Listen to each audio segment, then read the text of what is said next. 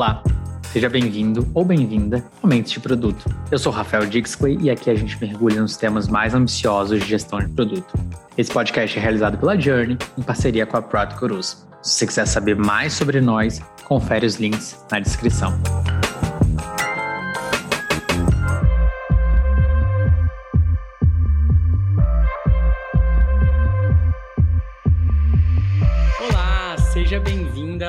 Mentes de Produto. Eu sou Rafael Dixclay. Aqui a gente mergulha nos temas mais ambiciosos de gestão de produtos. Esse podcast é realizado pela Journey em parceria com a Product Gurus. Se você quiser saber mais sobre nós, confere os links na descrição. No episódio de hoje, a gente vai falar sobre visão e cultura de produto. A pessoa que eu escolhi a dedo, pedi mil recomendações para estar aqui comigo é a Érica Briones. Briones, me ensina a pronunciar, Érica, e seja super bem-vinda aqui ao papo hoje. É Briones. Boa. É aquele briones de espanhola brava mesmo. Alguns amigos me chamam de brigones. muito bom. Mas super bem-vinda e obrigado por ter conseguido um espaço nessa agenda. Vai parecer que eu tô falando aqui de praxe, mas não é verdade. A agenda aqui foi um desafio. Mas a gente se enrolou, né? Vamos combinar. mas, Érica, vamos lá. Queria que você começasse dividindo um pouquinho sobre você, para quem não te conhece, naturalmente do que eu acompanhei você passou por startups super interessantes, posições aí bastante estratégicas, com bastante responsabilidade, mas queria ouvir um pouco da tua versão. Como é que foi isso do seu ponto de vista? Fazer a versão Twitter, com essa altura do campeonato acho que eu já consigo, eu tenho muito orgulho de olhar para trás e ver que eu absolutamente já fiz de tudo. Eu tô com 21 anos de carreira, então é razoavelmente fácil você poder olhar para trás e falar, ah, eu já fiz bastante coisa, mas quando eu digo tudo é, eu já codei, eu já brinquei de ser analista de sistemas, que era o nome que a gente dava, analista de requisitos, eu já fui gerente de projeto, eu já fui analista de negócios, eu já fui. Gente, o que você conseguir imaginar, eu já fiz. E ter passado por tantos papéis dentro do contexto de desenvolvimento de software, ter passado pelo momento que a agilidade é descoberta aqui no mercado brasileiro e vira o nosso novo mainstream, e ter entrado na área de produtos, vindo com todo esse background, eu acredito que me dá uma capacidade de uma sensibilidade e uma empatia com muitas das áreas que me cercam e com quem eu tenho que interfacear e fazer a interlocução, né? Uhum. Então, o que eu gosto da minha experiência é que associar associado a isso, eu consegui, o que nem todo mundo consegue fazer, efetivamente ter trabalhado em empresas que tinham mais de 5 mil funcionários distribuídos no globo, ao mesmo tempo que também eu já trabalhei em empresas que tinham 20 pessoas, que foi a Lemon, que eu comecei com eles em 2020. Então, eu literalmente experimentei e vivenciei todos os contextos. Que legal. E eu tenho uma trajetória muito rica, muito forte ali, de ter rampado coisas, né? Então eu tava o tempo inteiro, alguém tava com uma bucha no colo. assim, a gente tem um problema que a gente não sabe como resolver. Você topa vir criar uma área de inovação? Você topa vir abrir o escritório da gente em São Paulo? Você topa vir criar a nossa área de produto? Quanto mais a empresa te quer, mais preocupante, né? É mais treta, cara. Só treta que vai parar no meu colo. Mas eu vou dizer que eu me divirto muito com essas coisas. Uhum. E eu também tive que me acostumar a criar coisas do zero genuíno e, e, do zero já dentro de um contexto mais amplo. Então, ser uma generalista e ter esse músculo, essa flexibilidade tão desenvolvida, que eu acho que é até o contrário de músculo, né? Ser tão flexível eu acho que é uma das coisas mais relevantes da minha carreira, de, de estar ali. E a minha participação nas comunidades, que foi uma coisa que aconteceu mais nos últimos 10 anos, mas que é uma coisa que eu tenho muito orgulho e me enche muito o coração. Que legal. Para quem não te conhece, você se importa de falar um pouquinho, pelo menos, das principais passagens e o que, que você colocou de pé em cada ocasião? Claro. Quando a gente olha para Geralete, que é voltando um pouquinho mais, na verdade a gente reestruturou completamente um legado ali de 12 anos ou mais, a gente criou microserviços, a gente... É... A Geralete é uma empresa de, de que setor? É uma empresa de Customer Relationship Management, uhum. é um CRM com pezinho no ERP uhum. e eles vendem isso para grandes empresas nacionais e internacionais de venda direta. Legal. Então é bem nichado, mas é um SaaS clássico, assim, na veia. Uhum. E eles estavam ali com um problema, que era o que nos trouxe até aqui, não nos levará daqui para frente. E a gente precisava se reinventar, se reinventar enquanto tecnologia, se reinventar no uso dos dados coletados pela plataforma base, se reinventar no, na forma de precificação, numa questão de omnichannel e de ponto de venda, PDV. A gente pegou e reconfigurou toda a estratégia da empresa no que a gente chamou naquele cenário de uma gerência de inovação. Legal. E a gente repensou como é que esse produto ia funcionar. Eu tenho uma passagem muito bacana pela Work Company, atuando dentro da Vivo, onde a gente também, de novo, entra numa frente de microserviços e também refaz o app, meu Vivo App, que é o principal Vivo, o principal app da Vivo. Então, isso é um desafio de outra natureza, completamente distinta, não dá nem para comparar. né? Uma telecom gigante, eu até brincava eu fiquei chocada. Uma vez eu peguei um documento lá onde tinha mais de 100 partes interessadas dentro de. Nossa! De uma coisa que a gente estava tocando. Então é, é, muito louco, assim. Eu, particularmente, não era muito meu cup of tea. E eu brincava que a gente, todo dia de manhã, alguém na Vivo enchia uma sala de dinheiro e tacava fogo. Porque, brother, assim, é inacreditável, assim. É muito, muito monstruoso a magnitude do trabalho que se realiza lá dentro. Mas é uma experiência impressionante. E disso eu saio e vou, pô, só para a empresa mais reconhecida aí por suas questões inovadoras de diversidade e inclusão e agilidade, que é a TW. Eu prestei serviço para muitos clientes, um que é uma prestação de serviço que eu posso falar, que não tem NDA, que faz eu, eu, eu, ficar com medo de dormir embaixo da cama à noite, é a questão do C6, né? Eu rampei, eu, eu tava, participei do time. Nossa, que legal. Que a gente, eu fiz o, a primeira versão, a versão que suportou o lançamento para Employee, Family and Friends, da central de atendimento deles. E foram, assim, um processo muito intenso, gente, porque aquele prédio vibrava numa energia diferente. Saca em filme de, de super-herói, que alguma coisa vibra e você pega aqueles instrumentos de medição e você fala, gente, tem alguma coisa acontecendo diferente na cidade. Era o prédio do C6. Só para quem não sabe, gente, TW ThoughtWorks Isso. e o C6, eu os visitei em época pré-operacional, antes deles se lançarem no mercado. E é um prédio gigantesco ali na 9 de julho, aqui próxima da Paulista. Fui lá sem nem saber o que eu estava fazendo, conversar com um dos sócios por uma questão, enfim, alheia ali ao banco e 500 funcionários pré-operacional, sem ter lançado produto, toda a decoração ali transpirando riqueza. Conta um pouquinho de como é que foi para você que estava ali trabalhando nesse início.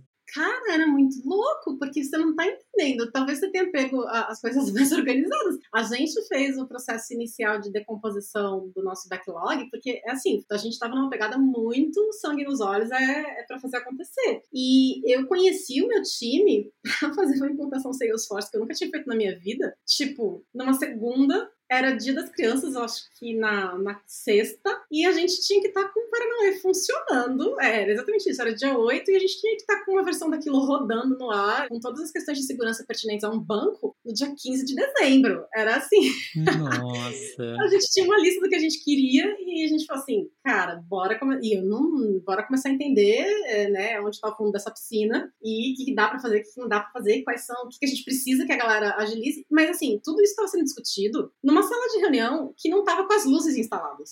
Falando sério. a mesa não estava terminada de ser instalada direito, eles estavam voltando à noite para pintar. A gente teve que proteger os post-its que estavam na parede, porque a gente não tinha certeza se ninguém ia achar que a gente era um bando de doido e ia tirar as coisas do lugar. Então, assim, eu peguei a versão onde muita sala de reunião só tinha bola de pilates, Sim. saca? Eu peguei a versão mais, assim, hard deles. Eu, Entendi. É, no final tava melhorzinho, porque tava melhorando muita coisa ao mesmo tempo aqui agora não. Você sabe quanto tempo eles ficaram pré-operacionais? Que eu devo ter pego a etapa final. Cara, eu entrei lá, a gente conseguiu, tá? Cumprir todos os nossos nossos targets. Deu, obviamente, uma ceifada, mas o grosso estava lá e, inclusive, a gente conseguiu entregar coisas que ninguém esperava que a gente fosse conseguir entregar, porque dependia de minimamente receber uma atenção aí do resto dos times, mas a cooperação ali entre todo mundo era incrível. Eu deixei de essa parada de pé mais ou menos em dezembro. E eu não sei quanto tem. Eu acho que eles lançaram finalmente em janeiro ou fevereiro, se eu não estiver enganado. Mas desculpa, você entrou em que mês? Eu entrei em outubro e a gente conseguiu terminar a instalação que a gente precisava pro lançamento em dezembro, que era data tarde. Entendi. Brother, tinha que fazer o que tinha que fazer. E a gente teve que fazer muita coisa, muita customização, muita questão de proteção de dados, muita questão de garantia de. Ah, proteção de dados, né, cara? Muita coisa de segurança, banco é banco. Uhum. Então, era mais desafiadora essa parte, inclusive. Entendi. Aí, pô, cara, eu fui pra Easy e aí é incrível, assim, você pegar se juntar um time que já tinha feito tanta coisa acontecer e de repente a gente, juntos, né, com aquelas pessoas que estavam ali, virar e falar assim, pô, é, vamos estabelecer uma cultura de produto aqui, que é o nosso tema, né? Vamos é, criar um capítulo, vamos dar vida para ele, vamos ver com que cara que ele fica e vamos sair desse paradigma de diretoria pede e a gente executa e vamos começar a assumir o controle enquanto time de produto é para fazer as coisas acontecerem. Era um time animal, muita gente que realmente queria fazer acontecer e a, nós conseguimos grandes conquistas ali. É só se repensar como é que foi o redesenho da experiência de renda variável que aconteceu dentro do período que eu estava lá. Tanto é que eu saio da Easy e duas semanas, uma semana depois isso é lançado. A gente reduziu drasticamente o nosso time to market, onde a gente conseguiu finalmente executar de forma mais assim concisa e mais orientada à descoberta e à discovery mesmo, um processo de pesquisa e de colocar no ar um MVPzinho ali para validar se a nossa hipótese fazer sentido. A gente teve impacto significativo no business, com, por exemplo, esse lançamento da renda variável, e a gente teve um crescimento ali do, do nível de conhecimento de, do capítulo como um todo. Né? Foi uma parceria muito intensa, inclusive com o design. Você ficou na Isinvest até o período ali de aquisição pelo Nubank? Não, eu saí da Isinvest em agosto de 2019. Fiquei um pouquinho Entendi. tempo lá. Entendi. É, porque a rede de produto é uma posição super estratégica, sabe? E aí você tá muito orientado ao seu CEO. E aí mudou o CEO, ai, eu acabei mudando junto. Mas foi incrível, sabia? Porque me deu a oportunidade de ir pra Lemon, que eu não sabia o que era trabalhar numa startup. E você Uhum. chegar lá, e foi, eu lembro até hoje do susto que eu levei, cara, que viraram pra mim e falaram assim, quantos clientes a gente tem? Um? eu, oi, como é que como assim a gente tem um cliente? E aí a gente sair de um para mais de 700 clientes, é para você sair de zero receita para o nível de recurring, monthly recurring revenue que a gente atingiu, você conseguir ver as parcerias sendo formadas e você conseguir ver que a gente foi gradualmente assumindo usinas e assumindo uma posição quase como a, a segunda maior congregadora de geradores de energia, conforme os contratos que a gente tinha pensado ali para fechar, é muito impressionante. Processo de crescimento muito intenso. Você vive muitas vidas nesse período dentro de uma startup. Foi, foi muito bacana, foi muito incrível mesmo. Que bacana. Mas eu tava. Eu recebi uma oferta irrecusável, né? Fazer o quê? Então, você foi para o mercado de energia e agora voltou para o mercado de produtos financeiros. Na verdade, eu tô numa Martech, por Hum, uma empresa chamada Marketing. Eu fui fazer... É que, cara, aí conecta muito com uma visão que eu tenho de pessoas de produto precisam ser agnósticas. Uhum. O meu valor vai ser entregue quando eu for muito bem sucedida em parear, em trabalhar muito próxima com as minhas pessoas de negócio para entender esse business e traduzir ele num, numa plataforma digital. uhum. Eu vejo o que eu preciso aportar nas minhas experiências e nas empresas pelas quais eu passo é esse conhecimento de como fazer produto digital, não conhecimento específico de negócio. Uhum. Eu entendo que isso outras pessoas dentro daquele contexto vão ter e vão me oferecer. Acho que, inevitavelmente, você vai entrar um pouco no business da Mino, mas já queria aproveitar que a gente chegou no momento atual para entrar no tema que a gente se propôs aqui, ou nos temas, né, de visão e cultura de produto. E a primeira pergunta é: são muitos anos, quanto que, no final das contas, você criou de conceito próprio, aquilo que não é necessariamente o que está no livro, não é necessariamente o que mais fica redondo a nível de introdução ao tema, mas pela tua ótica pessoal, é especificamente aí a parte de visão de produto? Cara, eu tenho uma perspectiva, eu gosto mais de uma visão que parte da premissa que não existe um conceito de visão de produto. Existe uma questão de você entender o contexto no qual você está inserido. Então, eu vou dizer que nós não podemos é, afirmar, seria até um pouco de doideira afirmar, que o mesmo tipo de cultura de produto que eu encontro no Google é idêntico ao que eu encontro no Facebook, que é idêntico ao que eu encontro numa Apple da vida, que vai ser idêntico ao que eu encontro numa Salesforce. Uhum. Me parece que uh, o que move a agulha em cada uma dessas empresas e como elas se organizam vai ser muito distinto. Então, quando eu falo de cultura de produto, eu vou te dizer que é, Um, eu tô falando de colaboração. Para mim, não existe. É, existe muito da gente estar tá todo mundo é, seguindo o mesmo propósito e orientado ao mesmo objetivo. É, a gente vai ter que estar tá conectado é, com o cliente, mas essa coisa de você simplificar e falar o cliente tem que estar no centro e o cliente é a origem de tudo e a fonte de tudo, eu acho que ela é um pouco simplista e ela ignora o fato de que na maior parte das vezes a gente está falando de um diagrama de Venn, né? É, eu vou sim ter que estar muito próxima e eu, com o dedo na veia do meu consumidor, só que, o que está fazendo a minha empresa parar de pé e continuar girando? Sabe? O meu ponto, quando eu estou falando de cultura de produto, é sim achar essa intersecção entre vai fazer dinheiro para minha empresa, porque ninguém paga aqui aluguel com abraço, saca? Uma coisa que o mercado realmente tem interesse. Ah, cara, é sério, porque a gente fica nessas de que ah, o consumidor tem sempre razão, o consumidor é a fonte de tudo, o consumidor é a coisa mais importante da face da terra. Sim, realmente ele é. Mas desde que eu seja capaz de construir e desde que isso financeiramente faça sentido. Porque às vezes me parece que a gente fica numa pegada meio quase como se só existisse o consumidor e, e ignorasse todo o entorno. E eu entendo, inclusive, que quando você fala de cultura de produto, eu quase escrevi um post sobre isso esses dias. Você está falando de uma cultura de valorização de pessoas. O que eu quero dizer com isso é, sim, a gente pode dizer que eventualmente a Amazon tem uma empresa com uma cultura de produto muito foda, porque lá realmente você, enquanto consumidor, é muito bem tratado. Eu não sei se eu gosto como a Amazon cuida das pessoas dela. E eu não acho que hoje em dia eu compro eventualmente coisas na Amazon, ou eu gostaria de continuar comprando coisas na Amazon, sabendo o que eu sei a respeito fazem com as pessoas. Então, para mim, uma cultura de produto vai ser uma cultura de pessoas, porque profissionais e bem tratados e que sejam inseridos dentro do, do negócio, e que sejam consultados e que sejam valorizados pela sua capacidade intelectual, vão estar tá produzindo um atendimento ao consumidor melhor. Vão estar tá, é, dedicados a a prestar um bom serviço. Porque se a gente, dentro da empresa, só ficar falando de bottom line, só ficar falando de grana e tratar as pessoas também como se elas fossem números dentro, como é que a gente vai querer que isso se traduza de qualquer outra forma para fora?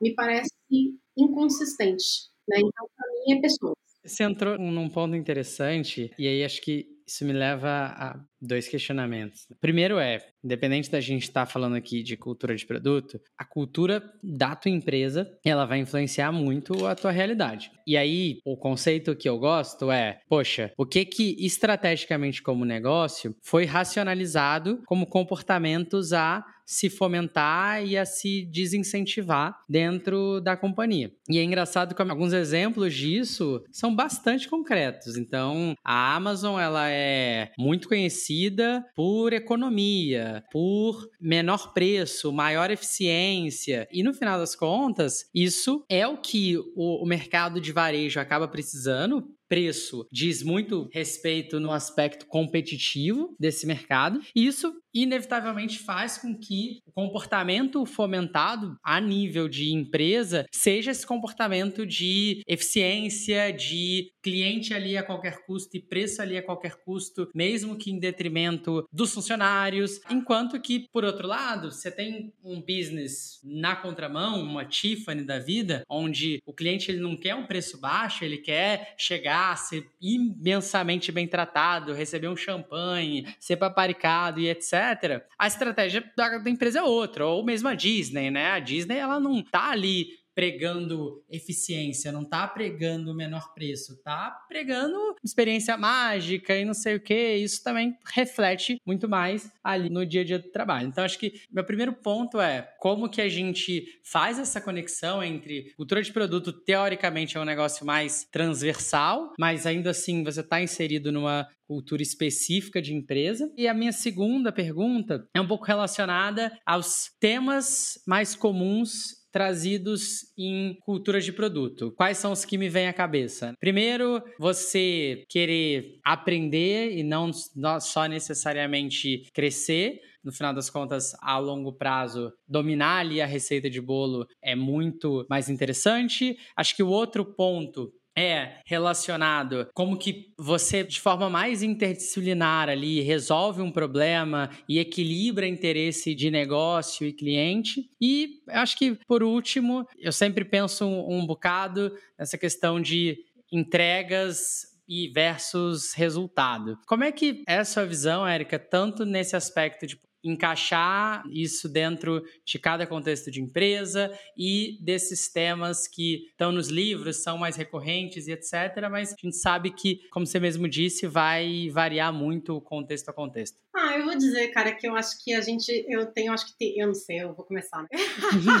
eu falei assim, tem um pouco de bullshitagem nessa nossa parada de, de cultura de produto, porque meu ponto é, uhum. supostamente a gente tem uma cultura ágil, supostamente a gente tem uma cultura de DevOps, aí agora a gente tem uma cultura de produto, e é a gente estava conversando recentemente que a gente tem uma cultura de CX, certo? É, tem cultura de growth também, e cultura de sucesso do cliente. Isso, e vai ter uma de design. Aí eu vou falar assim, amor da minha vida, sério, eu vou resumir a parada pra gente da seguinte forma, tá? A gente tem a cultura da empresa, e agora vamos imaginar que cada um vai estar tá ali puxando o seu fiozinho do que realmente acha importante. Sim. Nada, nenhuma cultura vai parar de pé, eu só tenho certeza. eu acho que as pessoas tentam dizer que determinado aspecto dentro daquela cultura que estamos dizendo deveria ser valorizado. Uhum. Mas vamos, vamos, combinar aqui que todo mundo, o bottom line de todo mundo aqui, a gente gostaria de trabalhar num ambiente batuta, uhum. onde as pessoas fossem valorizadas, onde a empresa conseguisse se manter viva tanto no curto prazo quanto no longo prazo, para a gente estar tá proporcionando o benefício que a gente quer, e onde os nossos consumidores sejam muito bem atendidos e tenham uma experiência incrível e com um processo de crescimento uhum. da sociedade, da, do benefício que a gente gera para as pessoas que são nossos clientes, dos profissionais que estão inseridos ali dentro e daquela organização. Uhum. Então, assim, o que a gente quer, no final das contas, independente da religião, é a paz mundial. Sim. É essas coisas de estar tá num, num, ambiente bacana. Então, assim, eu não acho que eu vou pegar e falar assim, ah, aprender e não só crescer. Uhum. Eu acho que a gente vem com essas questões de cultura tão forte porque a gente vem tentando desconstruir os ambientes corporativos ainda muito hierarquizados de um paradigma velho pra caramba. Sim de como as coisas eram feitas nos tempos Fabris e que ainda está de pé na medida que a gente fica dizendo que a gente tem que estar com o boom da cadeira e trabalhando oito horas por dia. Uhum. Porque um, um, profissional do conhecimento, a gente não decide, saca? Não senta aqui às nove horas da manhã e fala assim, seja criativa. ideias incríveis, eu tô mandando. É, não é assim que funciona. Então eu acho que quando a gente busca essa questão, essa fome de ficar definindo quais são as máximas que devem ser seguidas, Sim. eu acho que a maior máxima que a gente está dizendo é como era, não pode ser mais. Uhum. A gente tem que reinventar a nossa forma de trabalhar. E a gente não vai conseguir reinventar a nossa forma de trabalhar simplesmente grudando frase na parede. Sim. E simplesmente colocando post-it na parede, ficando de pé durante 15 minutos por dia falando dos nossos problemas uns pros outros e falando que agora a gente é super customer-centric, mas na primeira vez que a gente tem que escolher entre o que vai causar benefício pro cliente ou benefício pra empresa, quem é beneficiado uhum. Desculpa, baby. Não é frase na parede. É o que você faz mesmo que conta. Sim. Mas só colocando em outras palavras, porque eu acho que foi um racional muito interessante interessante. A gente tem um contexto em que claramente o padrão organizacional de mercado não funciona, as deficiências são óbvias e sentidas aí por, por diferentes times, comando controle, priorização de curto prazo, clima da empresa, saúde e afins, e acaba que talvez para vender livro. Diferentes áreas puxam um pouco essa sardinha e falam: olha, para a gente funcionar e etc., a gente precisa disso, disso, disso, e no final das contas são versões relativamente parecidas de mesmos temas organizacionais, é isso? Ah, cara, eu acho. Eu acho que todo mundo quer melhoria contínua. Eu acho que todo mundo quer sair dessa coisa de. É que assim, se você vai olhar de onde veio a origem da gestão de projetos ou de onde veio a origem de algumas técnicas mais antiquadas que a gente utiliza, elas vêm de um mundo onde você podia ficar esperando meses para você saber do seu resultado. Uhum. E hoje em dia isso não é verdade. Só que a gente tem aquela pegada do controle. E não é só uma alta gerência que tem isso. Eu e você temos isso. Sim. Sim. sabe? A gente quer planejar, a gente quer falar do nosso futuro. Uhum. E aí a gente quer fazer grandes planos que no final das contas acabam nunca saindo como a gente pensou. Uhum. Então eu acho que no final das contas, quando a gente olha, óbvio que o, o, atributo mais valorizado de cada uma das culturas pode ser diferente, mas no final das contas o que está todo mundo buscando é transformar o ambiente de trabalho e colocar ele dentro de um contexto mais moderno.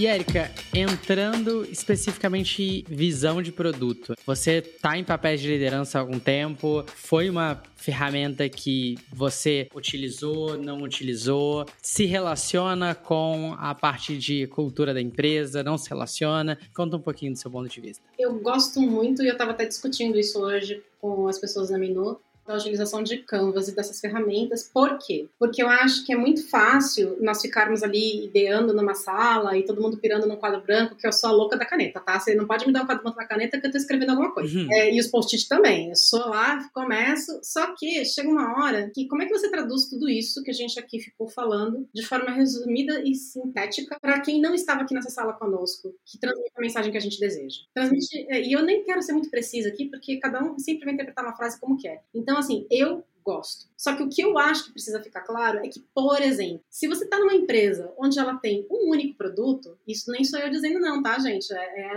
a literatura que está aí. Você muito provavelmente não precisa de uma visão de produto, gente, porque se a sua empresa é uma empresa de um produto só, o seu único produto é a visão tangibiliza aquilo que a empresa está fazendo, uhum. sabe? Tem gente que fica discutindo aí que eventualmente a gente tem a visão do produto e que na verdade ela é a motivação da empresa existir, mas o meio no qual a gente vai estar tá concretizando essa visão é através desse produto. Mas eu acho que assim, a força de uma visão e de uma missão, no caso visão, é você inspirar. Embora eu tenha as minhas dúvidas sobre o quanto eu não tô cínica a essa altura do campeonato. Uhum.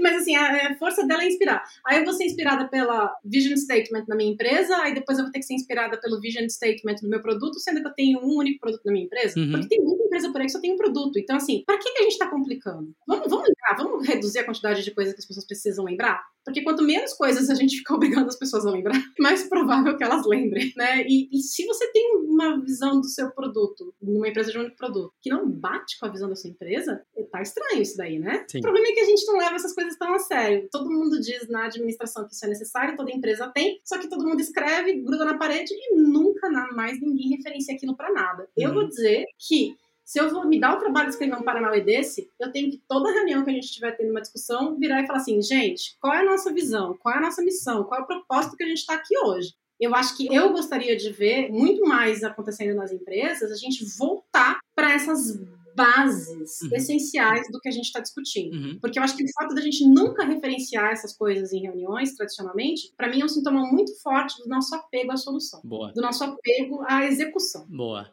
Eu vou te falar de, enfim, três formatos, né, de expressão de visão de produto que já vi, apliquei, é, acompanhei e afins e queria entender um pouco do teu ponto de vista em termos de aplicação prática. Primeiro e mais simples deles são mais ilustrações visuais de como que o produto ele troca valor com diferentes pontas. A gente está num podcast, não tem suporte visual aqui, mas poxa, no limite, se o produto ele tem uma cadeia de valor muito simples, ah, ele gera valor para o cliente e cobra dinheiro, você tem ali o produto, o cliente e pronto. Mas normalmente não é tão simples, né? Existe fornecedor, parceiro, outro tipo de cliente, etc. Então, você acaba ilustrando simplesmente essa relação. E o que que está sendo trocado de valor? É dinheiro? É tempo? É dados? O que que é? A segunda ferramenta é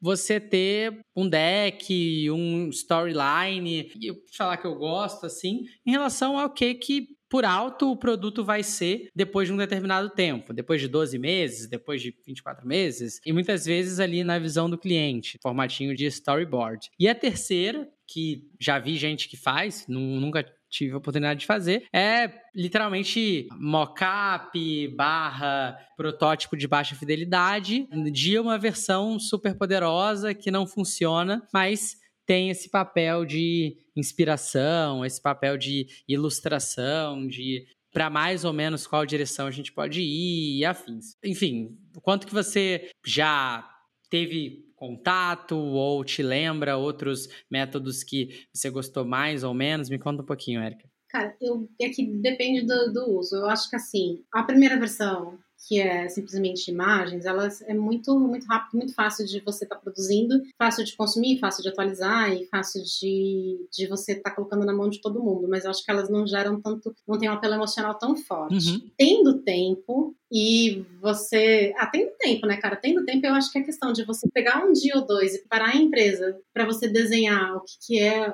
a versão sonho, eu gosto muito, eu tava muito louca para fazer isso na Lemon, que era tipo, gente, é, qual é a versão do nosso produto para 2050? 2050, porque 2050 a gente não sabe como as coisas vão estar. Tá. E se a gente achar que 2050 é muito perto, eu quero falar, então fala pra mim de 2100. Sabe? Foda-se, não existe restrição tecnológica. Não existe restrição é, jurídica, não existe nada. Se você não tivesse nenhuma restrição no mundo, qual é, qual seria esse produto que a gente iria produzir? E eu acho que a gente se uh, livrar tão completamente das amarras e sonhar e transformar esse sonho em algo de encostar, né, que é esse protótipo de baixa fidelidade que você estava mencionando, até às vezes de alta, que eu acho que na user eles chegaram a fazer de alta. Uhum. Eu acho que tem uma força incrível eu acho que tem uma força inacreditável. Então, talvez tendo a possibilidade de fazer isso enquanto um esforço colaborativo, corporativo, eu acho muito importante. Legal. É, no, se tudo mais falhar, eu diria que uma imagem fala mais que mil palavras. No pior das hipóteses, gente, faz umas imagens, porque aí você consegue minimamente transmitir o que você está querendo por ali. Eu acho importante. É, dividindo um pouquinho das empresas pelas quais eu passei, o único caso em que a gente chegou a colocar de pé não um protótipo, mas um, um deck e, e foi bem produtivo, foi a Loft. E aí a visão não era tão pro futuro, era uma visão meio ali um ano, um ano e meio. Mas, poxa, dá para fazer coisa pra caramba em um ano e meio, dá para dar uma viajada e, naturalmente, o projeto projeto era ambicioso e a gente gostou bastante do resultado, tanto a nível das pessoas que estavam mais próximas ali, de fato, de produto e tecnologia, quanto o resto da organização. Mil pessoas ali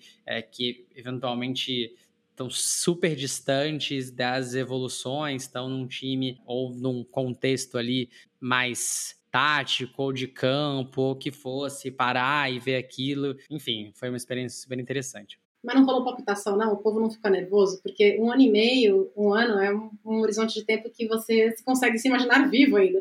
Não rola, Ser cobrado, né? É, não rola aquele paranoia de tipo, eu vou me fuder se eu conseguir, se eu começar a dar ideia agora.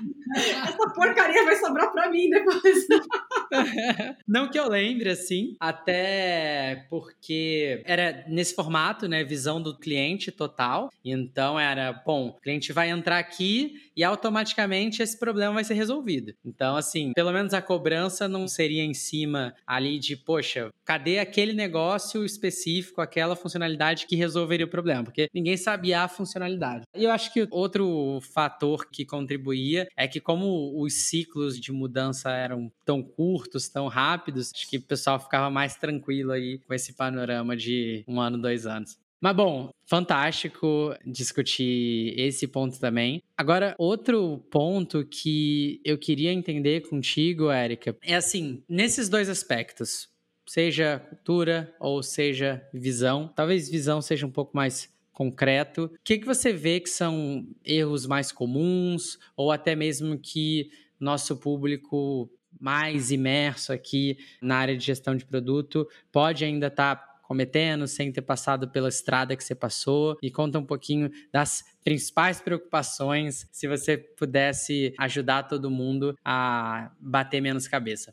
Primeiro, os erros mais comuns é a gente eventualmente deixar que o medo nos impeça de tentar fazer um esboço. Eu sou meio que da frente de que alguma versão disso é melhor do que nada. Então, se você tá com medo de não fazer direito, de não fazer certo, e se eu errar, cara, eu prefiro essa versão meio torta sua do que coisa alguma, né? E eu até brinquei muito com as pessoas recentemente, é, você absolutamente tem nada hoje. Então, se você fizer, quão errado realmente vai poder estar? Você não deixa nada para começo de conversa. Uhum. no pior dos cenários, você rasga e você voltou a ter nada, entendeu? Tipo, não me parece exatamente o fim do mundo, se não gostarem. Uma segunda coisa que eu acho que é um, um, erro que a gente comete é, se você fosse dar o trabalho de fazer esse exercício, entenda que ele não tem que ser feito por diretorias ou por estritamente pessoas de produto. O poder e o valor e o real retorno sobre o benefício de uma visão, ele é conquistado na medida que você consegue trazer para a mesa as pessoas que vão estar tá efetivamente transformando aquele sonho em realidade. A visão tem que promover ou tem que ser mover as pessoas de alguma forma que estão envolvidas ali. Então, existem muitos mecanismos e formas de você conseguir fazer com que as pessoas participem desse processo. Eu ainda acho que numa empresa um para um, isso deveria estar tá, acontecendo no nível da diretoria, mas se você se deu ao trabalho de falar assim, não, eu acho que vale a pena fazer aqui no meu nível do meu time, envolva muitas pessoas, faça uma coisa muito colaborativa. Eu acho que a outra coisa que você não deveria deixar de fazer é não, bote esta visão na mesa o tempo inteiro. Ela tem um paranauê que você volte nela para se ancorar e para tomar decisões o tempo inteiro. E nesse sentido, eu gosto muito, muito de uma coisa que eu vi numa apresentação de um cara que eu não sei se todo mundo conhece, chamado Martin Erickson, que ele falou sobre o Decision Deck, que é uma apresentação que ele fez que eu amo demais, e ele fala de Product Principles. E do jeito que ele fala de product principles, no sentido de even over statements, né, que é tipo indivíduos e interações sobre processos e ferramentas, então, que é para a gente tangibilizar, você raramente vê é, exemplos, pessoas discutindo a estruturação de princípios de produto dessa forma, com exceção de um link que eu achei de uma galera da Box que se apresentou numa conferência de produto no começo de 2020, onde eles falam de product principles nesse sentido. Então, por exemplo, proteja os dados do seu consumidor à custa de qualquer coisa. Ou seja, se tiver que ser mais caro, mas eu vou proteger os dados do meu consumidor, eu vou fazer isso. Torne o seu conteúdo infinitamente melhor quando estiver dentro do box. E isso significa que eu não vou ter uma experiência homogênea através de todos os repositórios que eu estiver. Então, o que, que eu gosto disso? Eu gosto quando você pega essa visão e você vai utilizando as outras camadas que a gente tem à nossa disposição para você deixar isso muito concreto. E eu gosto do Even Over porque ele te obriga a dizer, se eu tiver que escolher entre A ou B, o que, que vai ser mais uhum, importante.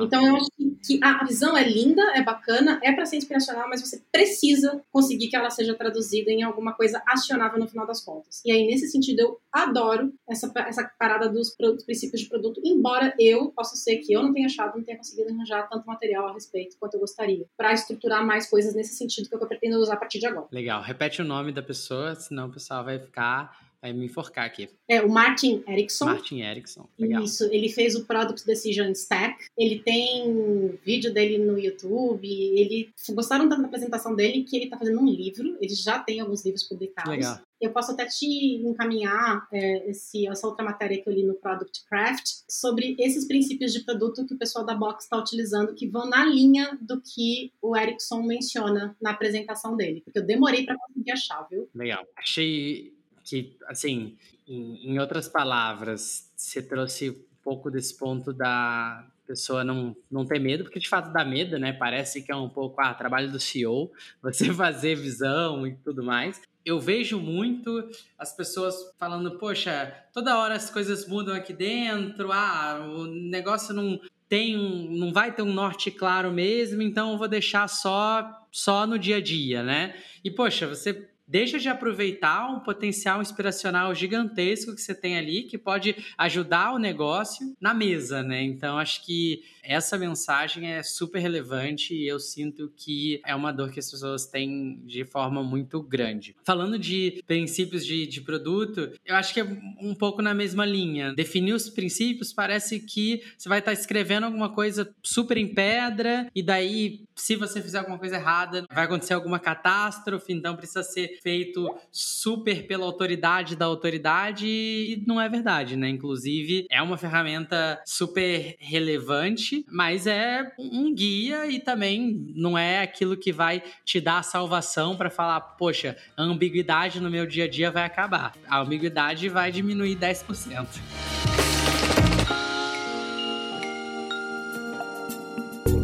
Érica, por último, vamos pro nosso bate-bola? Claro. Algo sobre você que quem te acompanha pelo trabalho ainda não faz ideia. Nossa, alguma coisa. É a primeira coisa que passar pela cabeça. Cinco Ai, perguntas então tá. rápidas aqui. É meio bosta, eu reajo em assalto, gente. Eu conversa, eu, eu negocio com assaltante, eu sou um, eu sou um desastre, gente. Meu Deus do céu.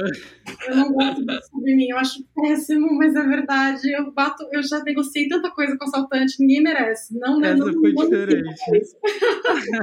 Quantas horas por dia você dorme? Seis, eu acho. Não durmo muito, não. Eu já tô Seis? É, eu sou aquelas que acordam sete horas da matina de domingo. Você não quer ser meu amigo nessas horas. O que, que você diria pro seu eu de 10 anos atrás? é um tweet que você tem para dizer para ele. Acredita que vai dar tudo certo. Boa. E o que, que você perguntaria para você de 10 anos à frente? O que, que eu preciso aprender para ser bem sucedida? O que, que eu realmente tenho que focar em aprender para ser bem sucedida daqui para frente? Boa. Por último, se você tivesse liberdade financeira infinita, que projeto você escolheria para tocar? Eu genuinamente tentaria me dedicar às pessoas que hoje estão literalmente passando fome no mundo uhum. e bicho, né? Eu sou muito conectada com as duas causas, mas eu acho que a gente está com muita gente passando fome hoje em dia no Brasil. Isso me causa um desconforto enorme. Sensacional. Érica, muito, muito obrigado pela participação. Eu adorei o episódio, estava aqui, enfim, impressionado que o tempo passava voando. Você quer dar algum último recado para o pessoal de casa? Ai, galera, se joga, ninguém sabe o que tá fazendo, não. Quem diz que sabe tá mentindo. a gente tá tudo testando e, vendo o que acontece depois. Assim, não se preocupa que metade do tempo tá todo mundo, tá todo mundo blefando. tá dizendo uma pessoa que tocou times gigantescos nas empresas que a gente mais respeita, pessoal. Então, é, acreditem, ela tem conhecimento de causa. Érica, foi um prazer. Pessoal, super feliz aí com o episódio e fechamos. Se você gostou do episódio, acesse os links da descrição.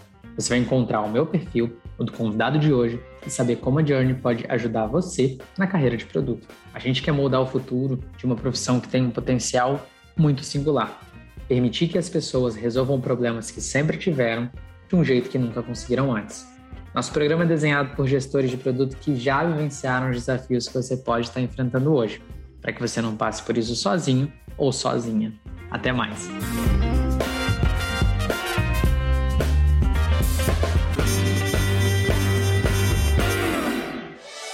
Este podcast foi editado por Edição On Demand.